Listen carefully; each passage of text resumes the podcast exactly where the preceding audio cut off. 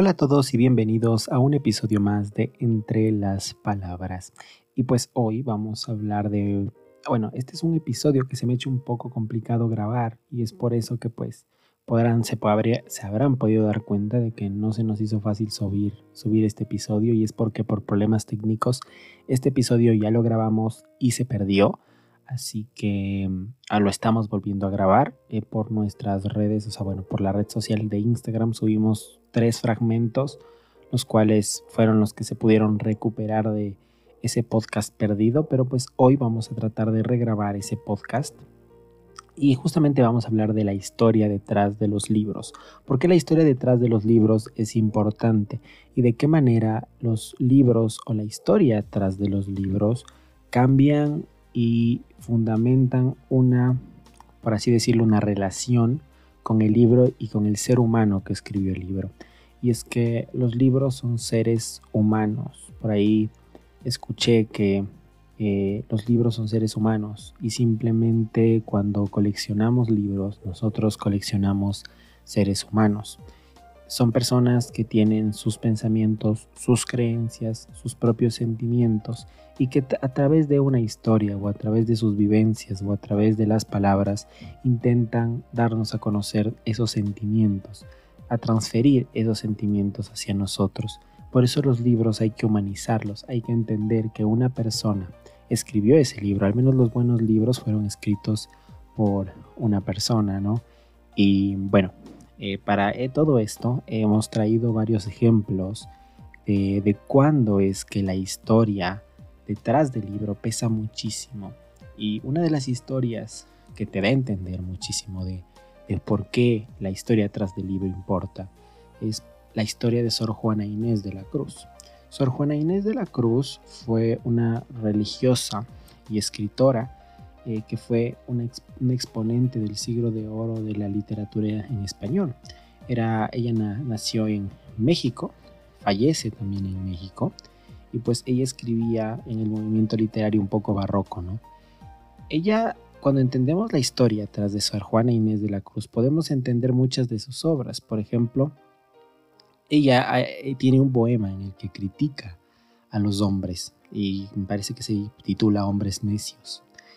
Justamente esto es porque primero Sor Juana Inés de la Cruz, eh, la razón por la que se hizo religiosa fue porque ella no tenía, en esa época las mujeres no tenían acceso a una educación de calidad. Entonces ella vio en la religión o en eh, el convento una manera de, eh, por así decirlo, acercarse al conocimiento, acercarse a la educación y poderse educar. Resulta que ella fue perseguida por la Inquisición. Perseguida por la, Inquisición, le quitan su biblioteca, que constaba, más de 4, constaba de cuatro, más de 4.000 libros, y nos podemos dar cuenta que en el 1650 tener 4.000 libros es equivalente a tener unos, 20, tener unos 50.000 a día de hoy, 100.000 porque en esa época tener libros no era tan sencillo, no era algo que, del que todo el mundo dispusiera, realmente quien tenía la disponibilidad de una biblioteca eran personas realmente pudientes. En la actualidad ya no es tanto así, ya las personas y los libros están al alcance muchísimo de todas las personas, ¿no? Resulta que a Sor Juana Inés de la Cruz también le, le hacen escribir o lo obligan a escribir una carta en la que tiene que declarar que se retira de la literatura. Esto también causa eh, que ella escribe esta carta, pero ella trata de dar largas, ¿no? Porque ella nunca escribe una carta que se hable de que se retira de las letras, sino que se retira de otros, de la, ciencia y demás. También hay que tomar en cuenta que le retiraron también sus instrumentos científicos y, demás, ¿no? Eh, ella muere eh, años después, tres años después de que le quitaran su biblioteca, y cuando muere ella ya tenía una biblioteca con 180 títulos. Ella siguió leyendo, siguió escribiendo, pero es completamente entendible que le tuviera cierto, eh, no podríamos decir que odio, sino resentimiento a esa sociedad, a esa sociedad quizás eh, dominada por los hombres que no le gustaban que una, eh, una monja y una mujer se dedicara a criticar o a pensar cosas que en ese momento no se supone que una persona eh, se criticara, y menos, mucho menos una mujer, ¿no? Entonces, Sor Juana Inés de la Cruz es una de las grandes eh, maneras de darnos cuenta de que realmente la historia de los libros importa, la historia detrás de la persona importa. Otra obra que toma mucho más sentido también cuando conocemos su historia es la autora de Frankenstein, Mary Shelley. Eh, ella estuvo acompañada de la muerte toda su vida. Su marido, sus hijos, sus padres, su hermana, vio morir a todos como si fueran víctimas de una maldición. Realmente ella, en su clásico Frankenstein, vuelca todos sus miedos, sus inquietudes sobre la vida y la muerte. Es una obra negra, es una obra oscura, es una obra muy bonita que yo recomiendo a todo el mundo. Aunque sea negra y oscura, es una obra que nos deja muchas enseñanzas sobre la maldad, la bondad del ser humano. Y es una obra, una obra maestra, ¿no? Por eso es un clásico. Pero Shelley no escribió tan solo por las modas o por la época, sino que ella tuvo una inspiración en desgracias personales. Eh, ella escribe Frankenstein con tan solo 18 años, era menor que yo. y, pues ella estuvo marcada desde por la pérdida de su nacimiento, ¿no? Eh, ella sufre un aborto espontáneo y es por esa razón que lamentablemente ella pierde a su hijo y, ella se empieza a preguntar por qué tenía que llegar la muerte, qué significaba la muerte y justamente en ese deseo que ella tenía de traer a su hijo, eh, que lamentablemente murió, escribe una obra hablando de traer a la vida de regreso a otra persona, ¿no? Y esto es súper interesante porque justamente entendiendo esto, podemos entender la pena, las dolencias, la ansiedad, el dolor, la depresión que ella sentía y que se puede sentir a través de sus palabras cuando escribe esta obra. Realmente eh, Frankenstein es una obra que habla de, una vida triste, pero no solo de la vida triste del monstruo, sino que detrás habla de la vida triste de Mary Shelley, ¿no? Y, esto nos demuestra que los, escritores son personas. Los escritores son personas, son seres humanos que también tuvieron vidas bastante complejas y yo creo que por eso tienen la fuerza y el sentimentalismo para escribir ciertas obras que una persona que haya tenido una vida fácil, una vida sencilla, no podría escribir porque no ha sentido lo que lo que es, ¿no? La pena, el dolor súper fuerte. Eh, por ejemplo, a mí se me hace muy eh, difícil que una persona que nunca haya sentido el dolor de una pérdida, de un amor, pueda escribir un poema como los escribió Pablo Neruda, por ejemplo. Eh, una persona que nunca haya estado enamorada muy platónicamente puede escribir poemas de amores platónicos, ¿no? Entonces, los poemas y la escritura son simplemente reacciones del sentimiento y son reacciones de los sentimientos que tenemos los humanos.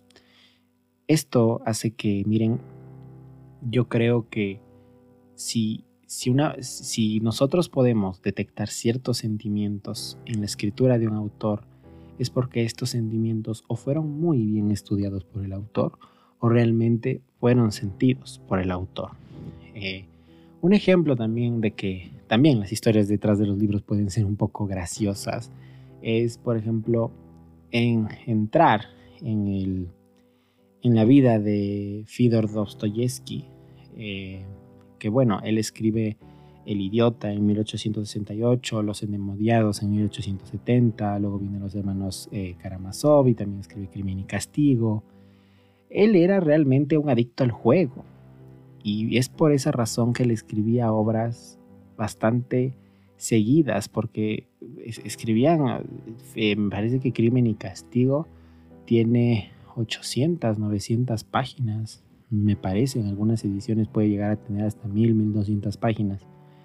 Lo que pasa es que este libro él lo escribía con su secretaria y él dictaba y su secretaria, secretaria escribía y escribía en un libro en la mañana y escribía un libro en la noche y una de las cosas más interesantes, ¿no? Es que él, ¿por qué escribía estas obras tan rápido? Era porque necesitaba dinero porque era un adicto al juego y se estaba quedando sin dinero para quizás poder pagar la renta, quizás para poder pagar su alimentación. Y eso también nos demuestra que eran seres humanos, seres humanos con los recuerdos, con los sentimientos, con la vida, eh, muy parecida, ¿no? Por ejemplo, una de las vidas también bastante eh, complejas, ¿no? Que tiene, pero no el autor, sino las personas a las que le deja el, autor, ¿no? Eh, también hay que tomar en cuenta, regresando a Fyodor Dostoyevsky, que él estuvo cuatro años presidido en Siberia, eso me, estaba olvidando, y que bueno, esta experiencia la relataría más adelante, pues en Recuerdo de la Casa de los Muertos. Pero, ¿qué pasa? Que una prisión en Siberia era de seguro de las peores cosas que te podían pasar. Entonces, por eso es que Dostoyevsky tiene una obra tan, eh, con los sentimientos tan a flor de piel y tan dura como son sus obras, ¿no? Porque él pudo sentir en carne propia. Regresando al, al punto de estas personas que pues prácticamente cambiaron su vida por recibir unas obras, fueron los amigos de Kafka, los amigos de la metamorfosis. La historia va algo así. Resulta que Kafka muere y le entrega pues la mitad de sus obras a sus dos amigos. Le entrega la mitad de sus obras a un amigo y la mitad de sus obras a una amiga. Resulta que les dicen quema las obras, quema todas las obras, y quémalas, desaparecelas y ya. Resulta que ellos hacen supuestamente lo que él quería, y resulta que este amigo se va a su casa y cuando iba a tirar las obras a la chimenea, se encuentra con un libro pequeño, un, escrito, y empieza a leer. Estuvo leyendo durante toda la noche. Este título era La Metamorfosis, un libro que quizás ustedes conocerán. Y lo que hace este joven es que dice no puedo quemar esto. Esto es una obra increíble y no puedo quemar esto. Resulta que él trata de publicar estas obras, pero a todo esto la vida de Kafka fue bastante compleja, bueno, la vida de los amigos de Kafka fue bastante compleja porque vivían en, un, en una época en la que no era tan sencillo publicar y más allá una obra como la de Kafka, la que te incitaba a pensar mucho y te incitaba a tener una filología. En esa época de la guerra, la gente o los estados no les convenía que pensaras, no les convenía que tuvieras libertad de pensamiento, sino que lo que ellos querían era tratar de trabajar sobre tu pensamiento y decirte lo que tenías que pensar. Resulta que la obra de Kafka fue prohibida por ser demasiado extraña y podía incentivar revoluciones por ser muy rara. Algo que a, estas alturas, a este, en este momento de la vida, suena bastante ilógico, pero que puede llegar a pasar, ¿no? Resulta que, bueno, Kafka, eh, bueno, Kafka muere, sus amigos, eh, su amigo publica las obras, logra publicar las obras, después de algunos años, pero su amiga fue perseguida y en, algunas, en algunos textos, en algunas biografías dice que se la, mataron. Eh, y esas obras nunca se llegaron a encontrar. No se sabe qué pasó, si cuando la mataron se las quitaron, ella murió y, y las quemaron. Pero por eso es que toda la obra de Kafka nunca se pudo encontrar, porque quizás es muy probable que pues haya sido quemada o destruida o escondida muy bien, que nunca nadie la volvió a encontrar. Entonces, esto también nos hace entender que la historia detrás de los libros importa. Eh, si yo tuviera que elegir un libro eh, para entender la vida de los libros, para mí es la, justamente hay una serie que se llama una trilogía que se llama La vida secreta de los libros de Santiago Posteguillo, en la que habla justamente de todas estas historias que les estoy contando ahora, ¿no? Historias muy interesantes, historias eh, que nos hacen ver la vida de otro punto, ¿no? Que nos hace ver la vida, que nos hace ver la vida que quizás una persona que estuvo en la Segunda Guerra Mundial salió y escribió una de las obras más grandes de, de la literatura universal. Y después de eso, entender que, bueno, escribe una de las grandes obras de la literatura universal y cuántas obras dejaron de publicarse, de cuántos escritores habían en la guerra, cuántos escritores murieron en, en la guerra, cuántas obras de arte murieron en la guerra eso nos pone a pensar cuánto se pierde en una guerra. Eh, cuando un sobreviviente escribe una gran obra, es fácil verlo. Pero cuando, y todas las personas que no llegaron a tener la suerte de ese sobreviviente, quizás no pudieron entregarle muchas cosas a la sociedad. Y bueno, muchísimos más pensamientos que se entregan en este libro de, Santiago Posteguillo. Yo les recomiendo muchísimo. Eh, justamente es, la, es la, historia de la vida secreta detrás de los libros, la sangre de los libros me parece que es. El primer libro es La noche en que Frankenstein leyó el Quijote. Es súper interesante ese libro. De ahí viene, me parece, La sangre de los libros. Y el último libro no me acuerdo cómo se llama. Que pues lo quiero leer bastante pronto. Eh, porque me falta solo ese. Eh, mire, al final la historia detrás de los libros, la historia detrás de las personas que escriben los libros es bien interesante. Eh, y es porque uno solo puede entender las obras por completo cuando, cuando entiende al autor, entiende la mente de la que salió esa obra. Eh, yo creo que, que una persona que escribe cierto tipo de literatura, o al menos como le digo, la buena literatura, la que está escrita por un autor en general. Eh, la gente que escribe la buena literatura trata de, de, mostrar sus vivencias a través de sus historias.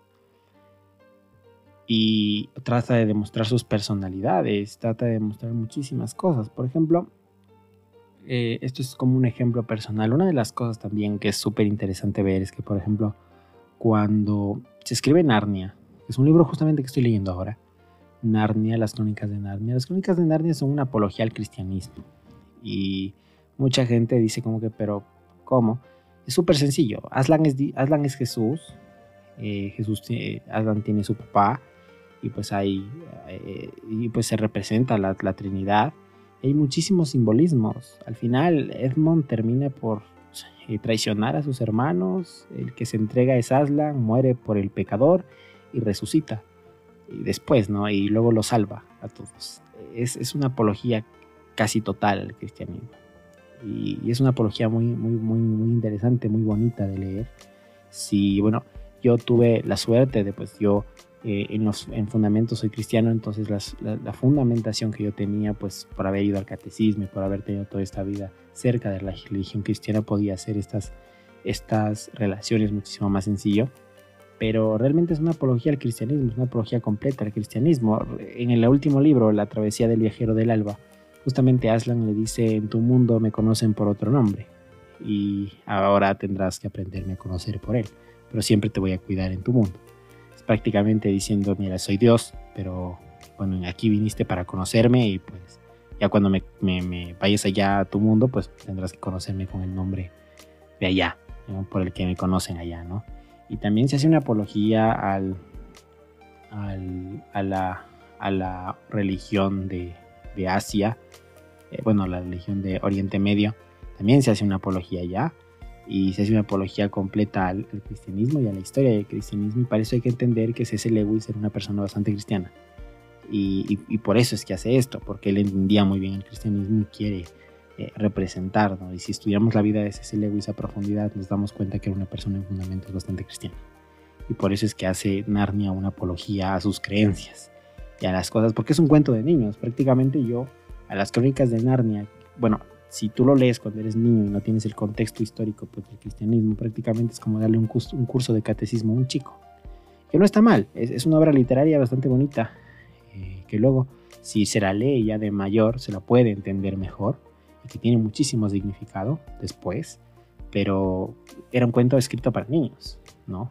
Entonces, es, es, muy interesante saber detrás de la historia de los libros, detrás de los poemas, detrás de los sentimientos.